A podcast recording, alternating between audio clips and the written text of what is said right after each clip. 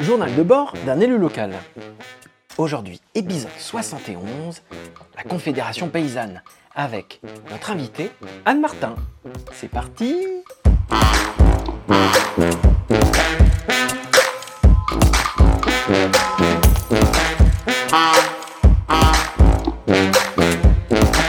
Bonjour Nicolas Salut C'est trop fort Bonjour Nicolas Salut Gaël Ça va?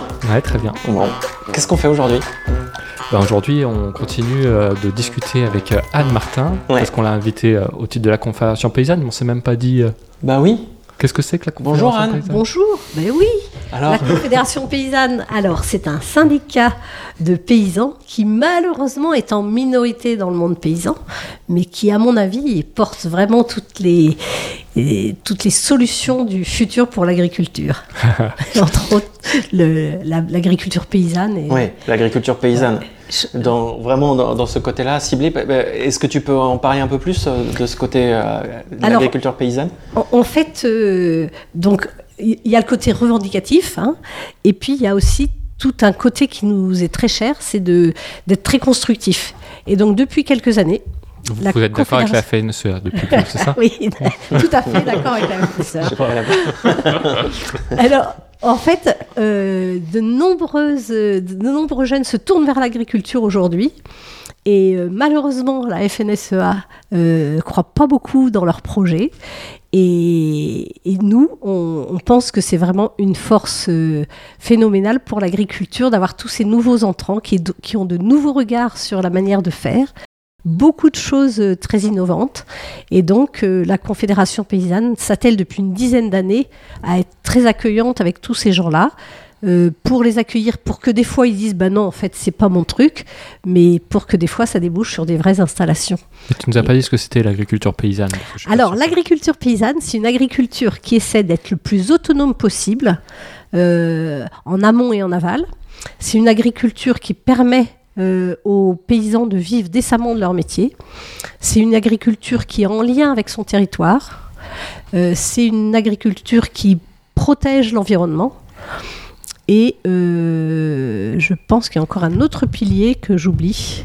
Euh, et donc à chaque fois, on a un diagnostic et on, a fait des formations autour de ça pour euh, analyser un peu nos fermes et voir en quoi on était, on avait encore des choses à améliorer ou on était bon. Enfin, et en fait, l'intérêt c'est d'échanger entre paysans et de construire un peu mieux nos modèles agricoles. Si je caricature un peu, tu me diras si c'est ça ou pas, mais moi j'ai l'impression qu'en fait il y, y a des élections pour euh, être représenté à la Chambre d'agriculture, et que dans ces élections souvent s'opposent la Confédération paysanne qui porte ce modèle d'agriculture paysanne et la, fédération, la FNSEA qui porte un modèle plus productiviste et plus mondialiste de, de l'agriculture, et, et- où souvent bon, bah, c'est quand même beaucoup la FNSEA qui remporte la majorité des sièges.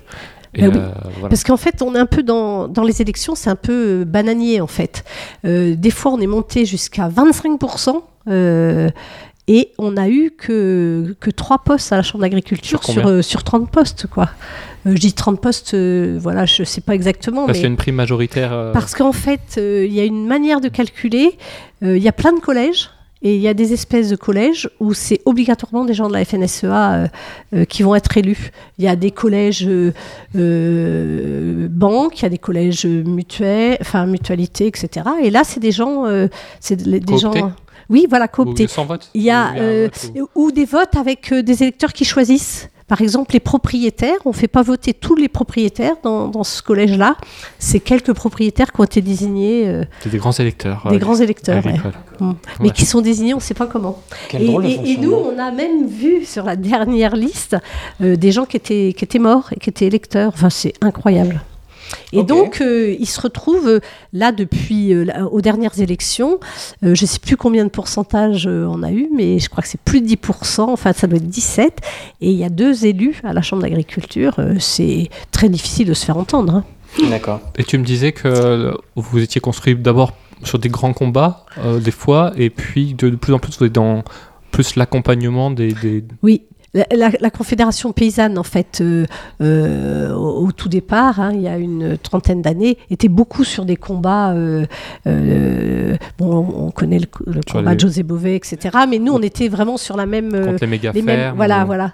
Et, et en fait, et en fait, euh, c'est vrai qu'avec avec les années, on est, on essaie toujours un petit peu d'avoir cette euh, cette option sur les, les combats, mais on est beaucoup plus, euh, euh, les, jeunes qui s'investissent à la Confédération paysanne sont quand même plus attirés par le fait de soutenir des nouvelles installations en se disant que à force, ils vont être majoritaires. D'accord.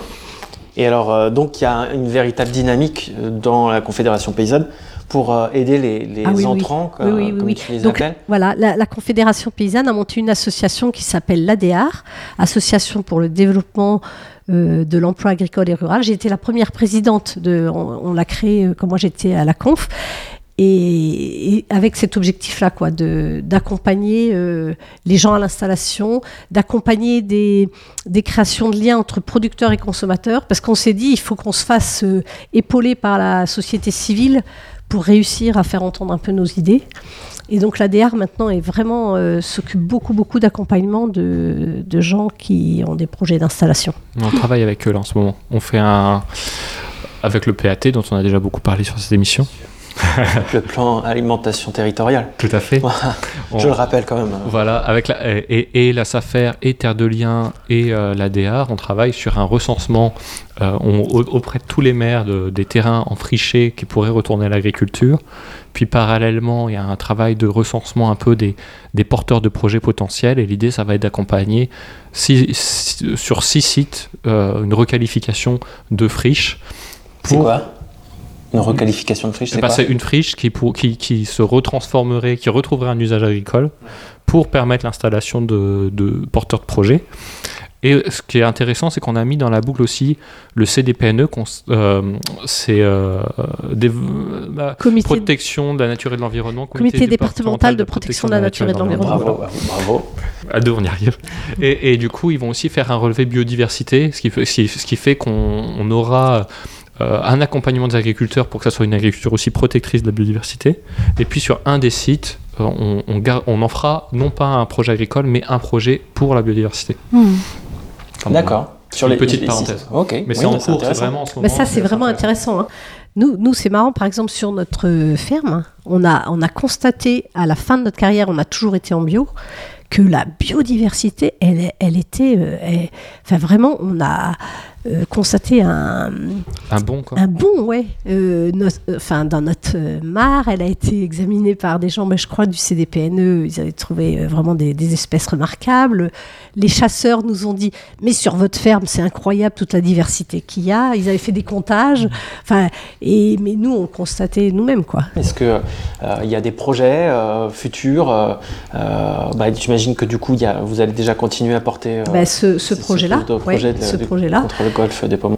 Euh, actuellement, euh, moi je suis pas dans le comité, hein. donc étant retraité, on est euh, un petit peu en retrait, on laisse les plus jeunes, on vient en appui euh, de- des actions. Tu nous disais que, que, que tu pouvais y consacrer plus de temps depuis que tu avais donc arrêté ton activité pour, euh, de par la retraite et qu'en fait le fait d'avoir eu la retraite suffisamment jeune, ça te permettait de continuer de travailler mais dans autre chose qui était plutôt justement euh, l'investissement dans les associations, dans le milieu associatif et que tu considères que finalement... euh, euh, ouais, voilà, tu, tu, Oui, oui. tu me parlais de ça. je- Et, ben, moi je, je trouve que les, les retraités, on a euh, une, une activité qui est indispensable quand même pour la société.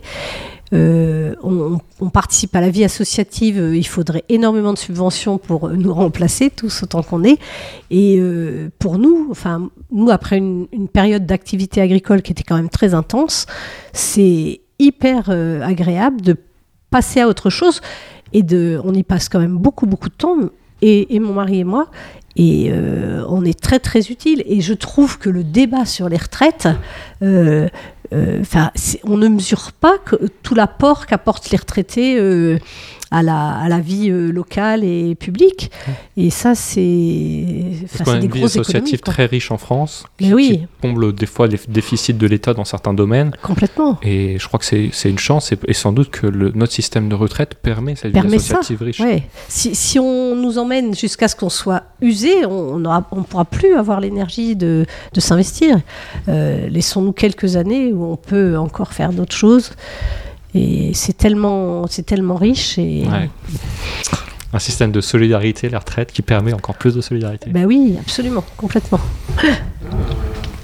Est-ce que ça nous ferait pas une fin, une conclusion très intéressante à notre, à notre épisode qui était passionnant? Euh, Merci beaucoup, Anne, d'être Et ben, venue merci aussi. témoigner. Ouais. Euh, et puis merci, Nicolas. Bah, merci, On se Gaël. retrouve euh, la semaine prochaine. Bah évidemment. On parlera d'autres choses. À bientôt. Merci. bientôt. Salut. Oui, je fais une euh, légère co- correction du podcast sur le projet foncier.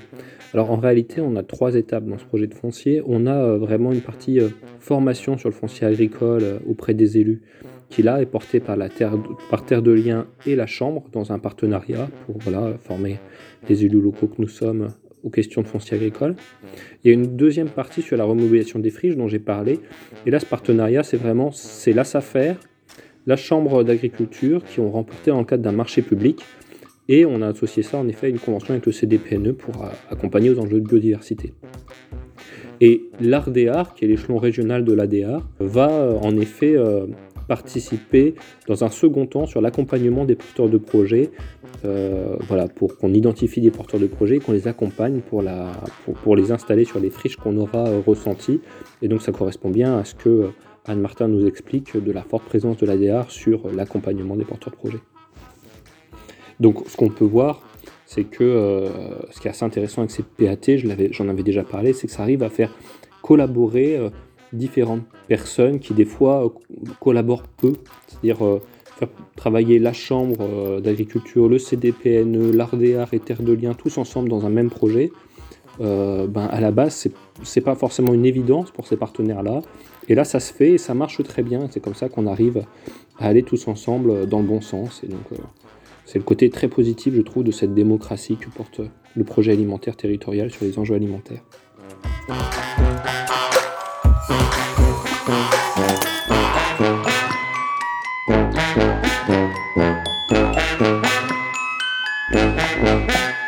Moi, c'est Nico et c'est mon premier mandat. Ton premier mandat de quoi? Je suis vice-président d'une agglomération et coprésident d'un groupe écologiste à Blois. Ah, Moi, je suis Gaël. On est potes. Et tu m'as proposé de raconter ce mandat dans un podcast. Un journal de bord qui témoigne de la vie politique locale au fur et à mesure de l'actualité. Et on en a déjà fait 60. Vous pouvez les trouver sur toutes les applis de podcast à raison de 3 par mois. Les applis de podcast, c'est Deezer, Spotify, Apple Podcast. Et on est aussi sur la radio locale Studio Zef, Agitateur de fréquence. dans l'émission La Larniette, Euh, c'est 91.1, c'est ça? FM chaque jeudi. À 17h. Voilà, merci à tous, abonnez-vous et n'hésitez pas à venir m'en parler pour s'améliorer encore. Ciao ciao Ciao, merci. Ciao, ciao.